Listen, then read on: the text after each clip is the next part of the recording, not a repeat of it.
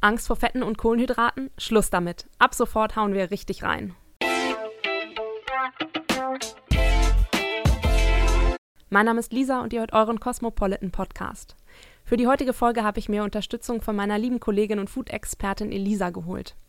Sie schreibt auf cosmopolitan.de über Ernährungs- und Fitnessthemen, steht auf dem Laufband, wenn ich morgens noch snooze und kreiert eigene vegane Rezepte, die gerne auch mal fettig sein dürfen.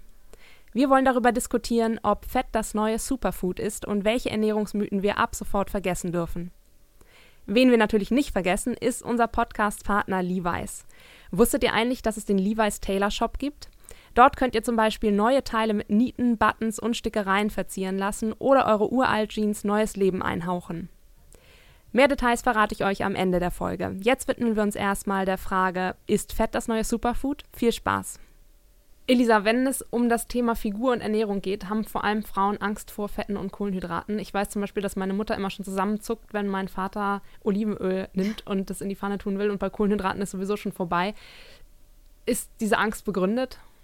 Gar nicht, ehrlich gesagt. Also ich finde, es ist absolut Quatsch und auch dieses ganze Low Carb und so ist einfach nur Schwachsinn. Das funktioniert halt nur, wenn du ein Kaloriendefizit einbaust. Und Kohlenhydrate sind zum Beispiel super wichtig für uns als Energielieferant, gerade wenn wir Sport machen.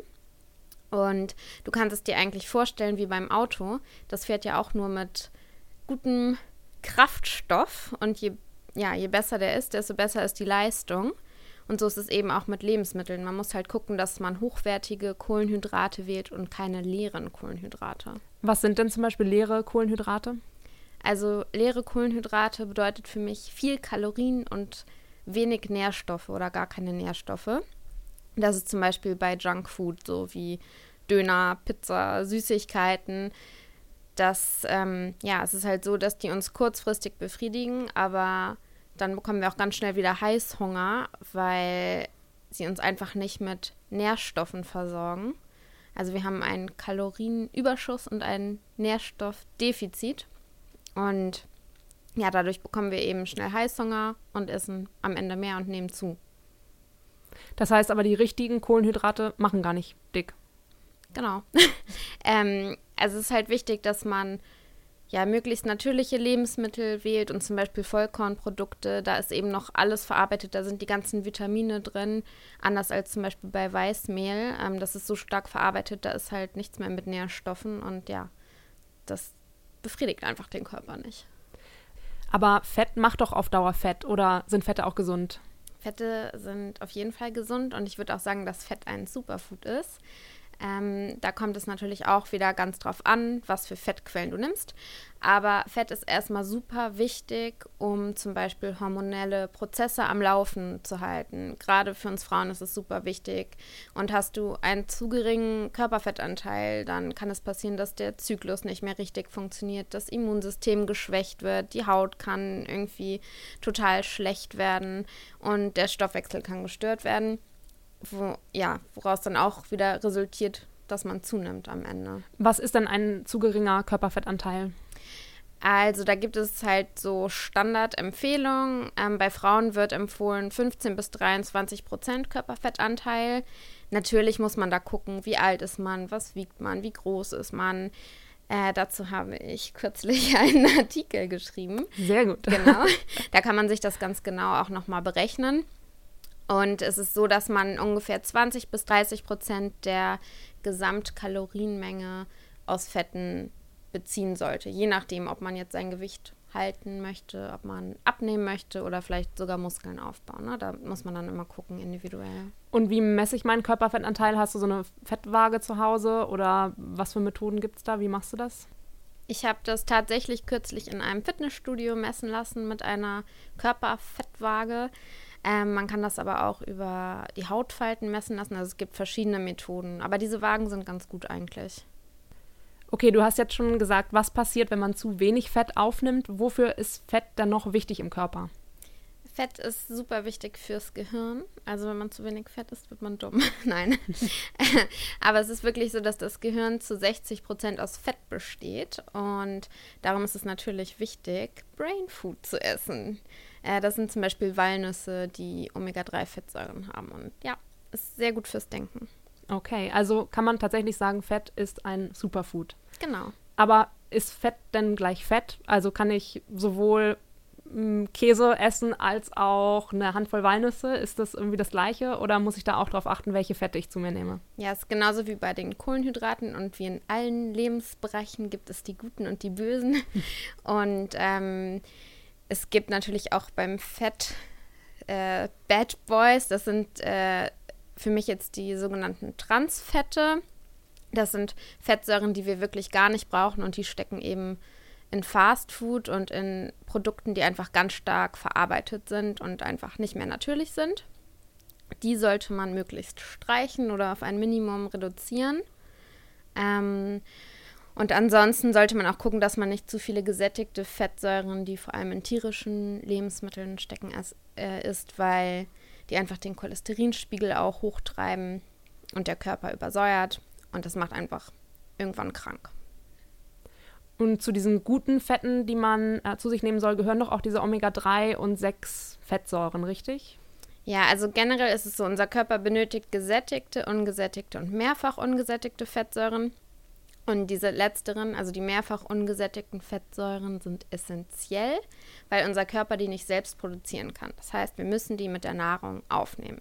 Besonders wichtig sind hier Omega-6 und Omega-3, wobei man vor allem mehr Omega-3-Fettsäuren zu sich nehmen sollte. Also das optimale Verhältnis wäre jetzt 4 zu 1 Wobei das ein bisschen schwierig ist, weil leider in viel mehr Lebensmitteln Omega-6 steckt. Wenn man davon aber zu viel isst, ist es auch wieder gesundheitsschädlich. Also. Okay, das klingt jetzt ganz schön kompliziert. In welchen Lebensmitteln ist dann Omega-3 drin, was wichtiger ist?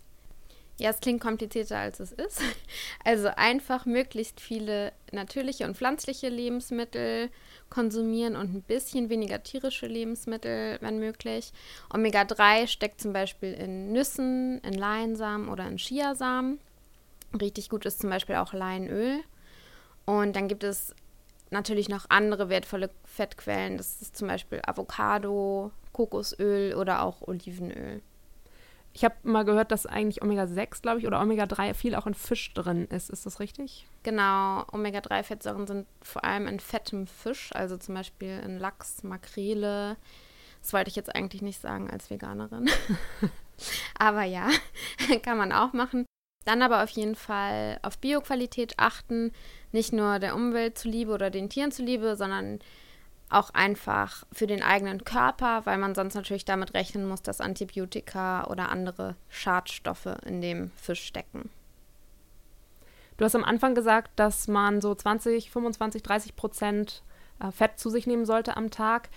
Ja, wie viel ist das denn? Also zum Beispiel jetzt Avocado, kann ich davon eine ganze am Tag essen? Nur ein Viertel, eine halbe? Wie viel ungefähr kann ich zu mir nehmen? Also ich würde jetzt zum Beispiel eher eine Viertel Avocado am Tag essen, weil ich natürlich auch noch andere Fettquellen esse. Das ähm, summiert sich dann natürlich ganz schön schnell. Am Anfang ist es ganz hilfreich, wenn man so Tracking-Apps verwendet, um einfach mal so ein ja, Gefühl dafür zu entwickeln, wie viel Fett hat denn jetzt eine Handvoll Nüsse. Und dann am Ende, also muss man auch nicht alles abwiegen akribisch. Man merkt ja auch, wie sich der Körper verhält. Und genau, wie viel man essen kann, das hängt ja auch davon ab, wie groß man ist, wie viel Sport man macht. Aber ich würde jetzt als Frau nicht unbedingt empfehlen, eine ganze Avocado zu essen am Tag. Außer man isst sonst gar kein Fett mehr. Ich habe auch mal gehört, dass man, äh, wenn man Vitamine, also zum Beispiel jetzt Möhren isst, dass man das immer auch zusammen mit Fetten essen soll. Was steckt da dahinter? Ist das richtig oder habe ich das irgendwie komplett falsch verstanden? Ja, nee, ist schon richtig. Ähm, das ist zum Beispiel auch mit Avocado so. Also diese gesunden Fettsäuren fungieren quasi als Transportmittel für Vitamine. Die helfen also deinem Körper dabei, Vitamine und Nährstoffe aus anderen Lebensmitteln besser aufzunehmen und zu verwerten. Das heißt, ich sollte Fette auch immer irgendwie sinnvoll kombinieren mit anderen Lebensmitteln. Ja, du musst jetzt nicht speziell darauf achten, aber es ist auf jeden Fall ein Mehrwert. Aber kann denn der Körper auch die Vitamine ohne Fette aufnehmen oder ist es tatsächlich essentiell? Es kommt ehrlich gesagt darauf an, welche Vitamine. Aber es ist auf jeden Fall hilfreich. Also es ist nicht so, dass du gar keine Vitamine dann aufnimmst, wenn du das nicht mit Fett kombinierst. Aber du erleichterst es deinem Körper quasi ein bisschen. Weg von Fett hin zu Light. Was hältst du denn von so Leitprodukten? Gar nichts. Warum? Ähm, das ist für mich ja ähnlich wie mit diesen leeren Kohlenhydraten. Das sind einfach stark verarbeitete Industrieprodukte. Da steckt meistens ganz viel Chemie drin, da sind Süßungsmittel drin. Das befriedigt einen ganz kurz und dann bekommt man wieder Heißhunger, weil da überhaupt keine Nährstoffe drin sind. Also dann würde ich lieber in Maßen und bewusster hochwertige Fette wählen. Als ich das erste Mal gesehen habe, wie viel Fett in einer Dose Kokosmilch steckt, war ich zum Beispiel auch total geschockt. Und wenn ich mir dann ein Curry koche, wo da so eine ganze Dose drin ist, ist es natürlich viel vom Fettwert, aber das esse ich ja nicht jeden Tag und man muss halt auch bedenken, dass bestimmte Fette die Fettverbrennung anregen. Also mittelkettige Fettsäuren, die eben zum Beispiel in Kokosmilch und Kokosöl stecken, die werden vom Körper direkt in Energie umgewandelt und dadurch wird der Fettstoffwechsel aktiviert. Das ist auch der Grund, weshalb viele Sportler zum Beispiel vor dem Workout ein Espresso mit MCT-Öl oder mit Kokosöl trinken. Also Fett ist das neue Superfood, könnte man sagen. Was sind da noch für Superfood-Trends gerade so aktuell? Ich glaube, es geht eher so ein bisschen hin zu Functional Foods. Also Lebensmittel, die deinem Körper wirklich einen konkret, äh, konkreten Mehrwert bieten. Zum Beispiel pflanzliche Proteine, also für den Fitnessbereich super wichtig. Und dann ganz wichtig auch Vitalpilze und Adaptogene.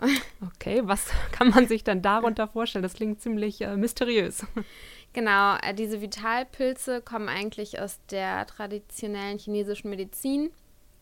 Die haben ganz verschiedene Funktionen. Die können zum Beispiel dabei helfen, wenn man Schlafprobleme hat oder diese Adaptogene, die stecken eben auch in Vitalpilzen drin, aber auch in anderen Lebensmitteln, wie zum Beispiel der Maca-Wurzel. Ähm, die helfen dem Körper dabei, besser mit Stresssituationen umzugehen. Das kann körperlicher Stress sein oder auch psychischer Stress. Und die gibt es in Form von Pulver meistens. Kannst du dir also in Smoothie Bowls mixen oder auch in Superfood Coffee. Ja, kann man individuell einsetzen. Und pflanzliche Proteine hast du eben am Anfang auch genannt. Ähm, wo stecken die drin? Was gibt es da für Beispiele? Also natürlich gibt es einmal die pflanzlichen Proteinquellen, die man so kennt, Hülsenfrüchte, ne, Kichererbsen, Linsen, Bohnen, diese ganzen Geschichten. Tofu, Tempeh. Da gibt es natürlich ganz viel, worauf man zurückgreifen kann, aber es gibt jetzt auch immer mehr veganes Proteinpulver, Proteinriegel. Genau, das wird auf jeden Fall immer mehr jetzt. Und was ist so mit diesen ganzen äh, Trends, die so im letzten Jahr aufgekommen sind, Acai und Chia und so weiter, sind die auch noch aktuell oder kann ich die jetzt wieder von meiner Liste streichen? Oder muss ich jetzt alles essen? Nein, ja, du musst alles essen. Mit einer ganzen Dose voller Kokosmilch. genau. Nein, natürlich nicht. Also ich finde sowieso, dass man alles irgendwie ein bisschen ausprobieren muss und dann guckt, was mag man, was passt zu einem, was ja bereichert irgendwie so die eigene Ernährung. Ich finde nicht, dass jetzt Goji-Beeren und Chiasamen total out sind. Es ist jetzt für mich nichts Neues mehr, aber ich verwende die zum Beispiel weiterhin. Kann ich denn von diesen Superfoods auch zu viel zu mir nehmen? Oder kann ich da ruhig einfach alles reinhauen? Also nach dem Motto, mehr hilft mehr? Äh, jein. Also bei Chiasamen sollte man tatsächlich jetzt nicht zu viel essen. Ich kann aber jetzt keine konkrete Grammzahl sagen. Ich glaube, so zwei Esslöffel am Tag, das reicht, weil sonst ähm, verklebt, glaube ich, alles im Bauch. Die quellen ja auch sehr stark auf und machen eben ganz lange satt. Mit Leinsamen ist es auch so, da reicht eine kleine Menge. Ansonsten ist es so wie mit allem in Maßen. Das heißt, einfach mal ein bisschen experimentieren und sich langsam rantasten, was einem schmeckt, was einem gut tut und dann so langsam äh, seinen Superfood-Weg finden. Genau.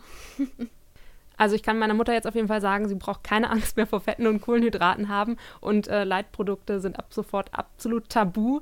Was gibt es dann noch so für Ernährungsmythen, mit denen du heute jetzt hier mal für alle Cosmo-Hörer ein für alle Mal aufräumen möchtest? Ich möchte gerne allen einmal sagen, dass man keine tierischen Produkte benötigt, um seinen Eiweißbedarf zu decken und dass man keine Milch trinken muss, um genügend Kalzium aufzunehmen. Das sind nämlich so Fragen, die mir immer wieder begegnen und werdet alle vegan.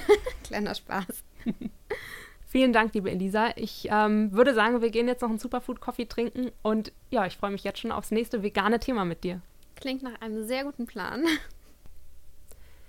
Weniger tierische Produkte, mehr gesunde Fette und Kohlenhydrate. Sich gesund zu ernähren ist also gar nicht so kompliziert. Man muss nur ein bisschen Mut haben zu experimentieren. Experimentierfreude ist natürlich nicht nur bei der Ernährung hilfreich, sondern auch in puncto Fashion. Der Levi's Taylor Shop macht es euch besonders einfach, euren Denim-Lieblingen einen neuen Look zu verpassen. Was zum Beispiel richtig cool ist, ihr könnt eure alte Levi's Jeans in eine Sommershorts umschneidern lassen oder eure Truckerjacke in eine stylische Weste. Außerdem gibt es einen Reparaturservice für Risse und Löcher oder ihr verleiht eurer Lieblingsjeans einfach eine neue Naht und Fransen für den Used Look. Den Link zum Taylor Shop packe ich euch in die Show Notes. Also einfach mal draufklicken und die Möglichkeiten auschecken.